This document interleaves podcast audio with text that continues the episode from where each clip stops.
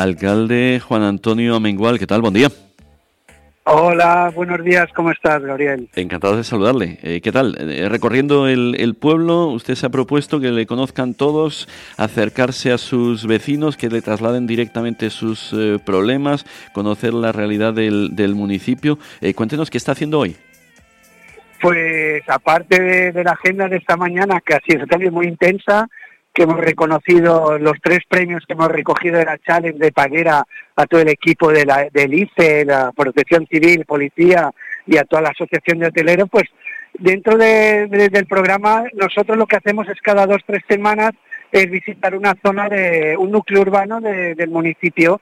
Y hoy le ha tocado pues a, mi núcleo de, mi infancia, Cascatalá, Cascatalá y Yetas y pues aquí con Esperanza, porque además Esperanza es la concejala de zona, y visitando a todos los comercios, la farmacia, la peluquería, los restaurantes, el veterinario, hablando con uno y con otro y la verdad es que la gente pues se sorprende a la vez que agradece que cojamos de primera mano sus inquietudes y necesidades y la verdad es que, que muy bien. Y además con un día espectacular pues nada, aquí Fantástico. Disfrutando del solecito. Un, día increíble, sí, efectivamente. Bueno, y con Esperanza Catalán, ¿no? Entiendo, con eh, su socia de, la legislatura, corroborando, por tanto, lo que decíamos en el inicio de esta segunda parte de nuestro programa, que hay una crisis en el seno de Vox eh, que está por ver qué efectos tiene, como venimos eh, contando, porque más allá de las diferencias en el grupo parlamentario, ahí de lo que ahí puede depender más directamente es el gobierno insular o la presidencia del, del Parlamento,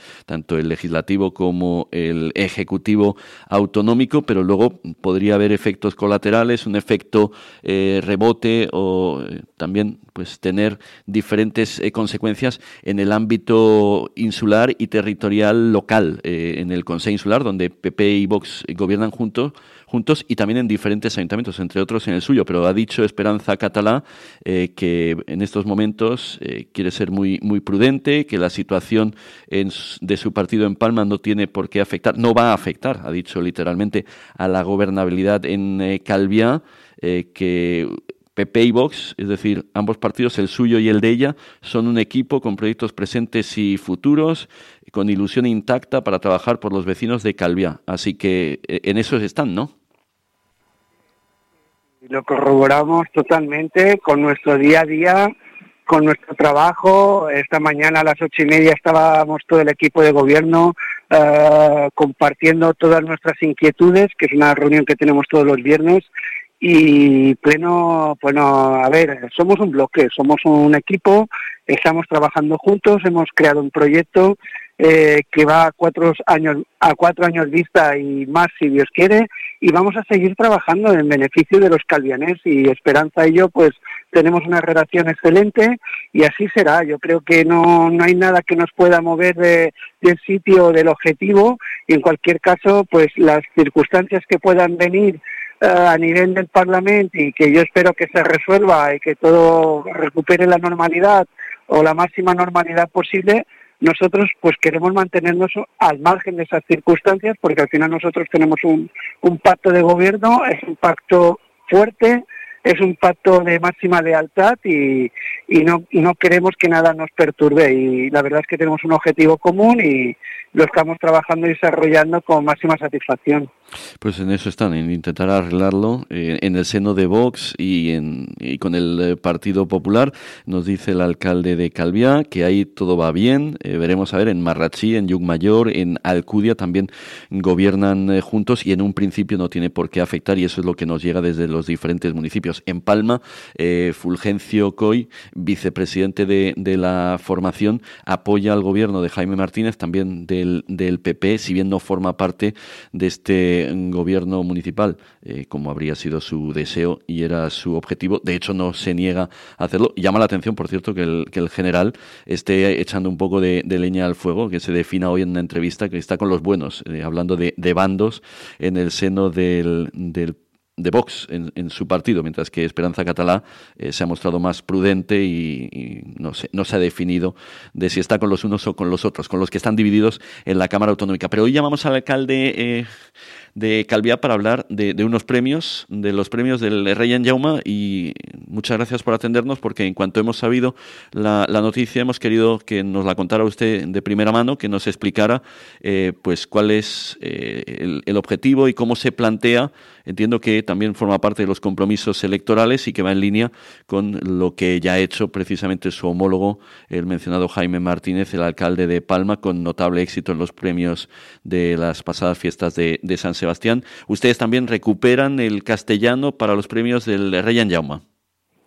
Así es, eh, recuperamos el castellano porque lo que queremos es dar máxima normalidad y en cualquier caso recuperar el castellano no supone ningún perjuicio al catalán. Consideramos que ambas lenguas conviven, cohabitan y queremos darle el mismo protagonismo y equidad a los premios. Eh, ya en, en, los premios Rey Jauma del 2023 lo consideramos, era tarde y ahora ya con tiempo y planificando ya el 24 y los próximos años, queremos que los Reyes nos recuperen un prestigio, queremos que sean más, más que podamos ampliar esas categorías a, la literatura, y poesía en castellano, aparte que esté, se mantenga la literatura y poesía en catalán, más otros premios que se irán anunciando durante las próximas semanas o meses, porque queremos que nuestro rey en Jauma tengan un prestigio mayor del que tenían, darle un máximo protagonismo a nuestros artistas, a nuestros poetas, a nuestros escritores, a todas aquellas personas que del mundo del arte y de la cultura que quieran participar indistintamente de la lengua que utilicen, y en este caso tanto el castellano como el catalán, y siempre sin ningún perjuicio hacia el catalán, queremos que tengan su espacio y su lugar. Unos premios que, por tanto, van a, potenciar más allá de la inclusión del, castellano, según lo que nos anuncia. Eh, no sé si nos puede, quiere concretar un poco más de esos, de esos planes que, tiene. Bueno, eh, nosotros cuando entregamos los Ría Jauma del año de 23, eh, consideramos que habían quedado un pelín descafeinados y que faltaban muchos más artistas y lo que lo queremos dar es mucha más proyección y queremos que nuestros reyes en Jauma tengan una, una lo que se merecen en proporción a lo que es Calviá en Baleares y lo que es Calviá en España. Queremos que esos premios tengan mucha mayor eh, importancia y vamos a trabajar, invertir y, darle más prepotencia a todos los premios que dábamos, recuperarlos y ampliarlos. Y en este caso lo que no queremos es excluir al, al castellano y lo que hemos hecho es incluirlo. No es un tema de discriminar ningún idioma, sino darle espacio a cada uno el que, el que se merece. Sí, entonces pues eso, eh, a partir de eh, ya el próximo de la próxima edición de los premios eh, Jauma se incorporan estos en castellano. Va a haber un eh, premio de, novela, de, narrativa, también de, poesía y lo que supongo que con que cuentan es con un, no sé si decir un aluvión, pero un mayor número de, candidatos de obras a, leer, a, valorar. Eh, en la pasada edición tan solo hubo 21 poemarios en catalán.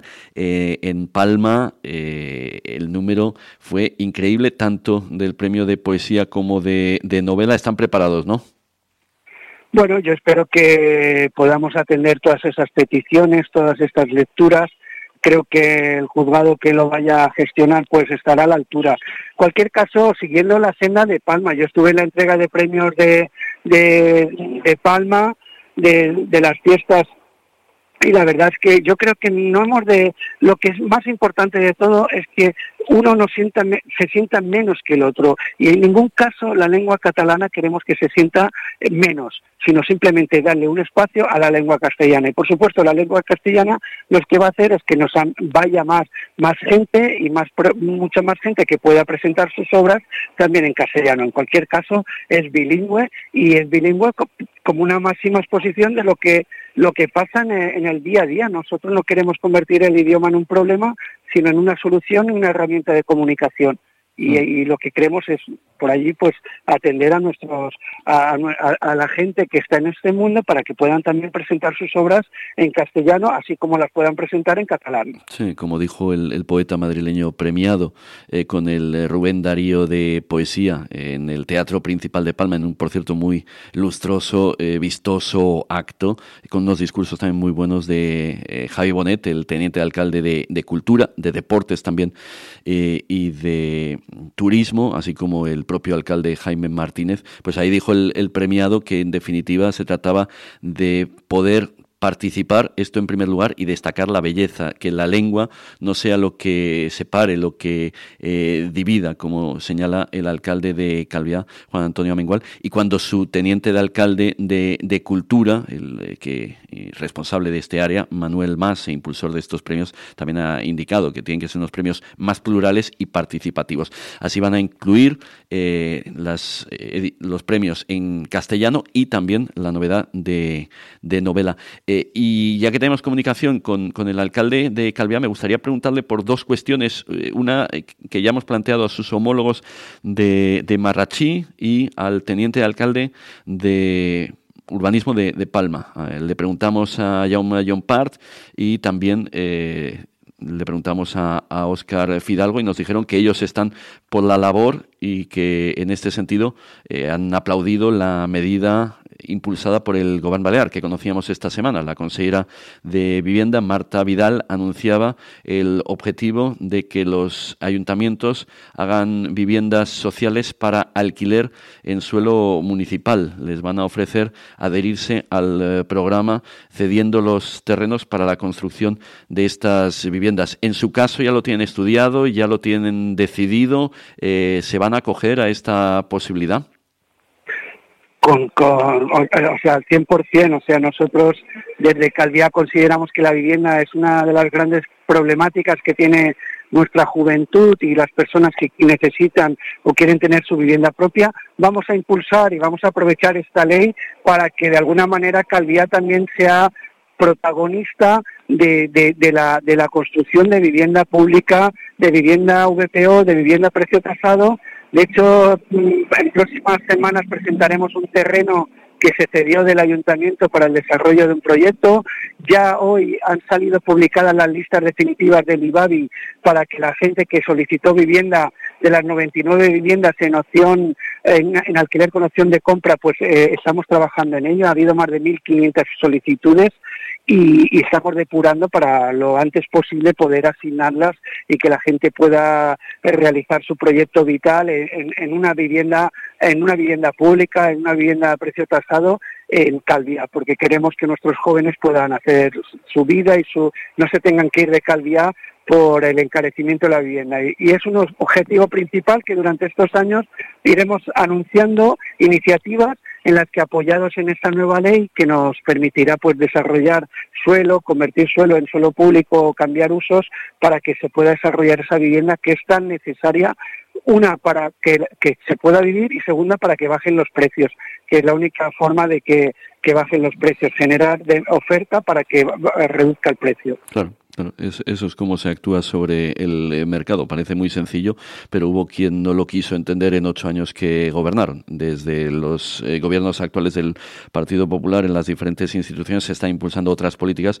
Veremos si, esperemos que con mejores eh, resultados. Y, la última, ya está todo resuelto, ¿no?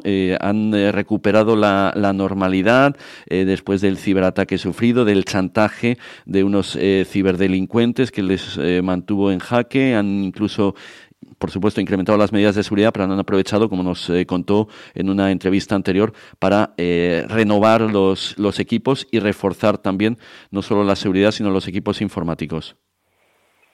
Bueno, em, los que estaban ya no están precisamente porque no atendieron las necesidades de la ciudadanía y por eso nosotros vamos a revertir esa situación. Y en relación al ciberataque, pues hoy ya eh, la normalidad en cuanto al uso de, la red y, el registro general del ayuntamiento ya funciona con toda normalidad.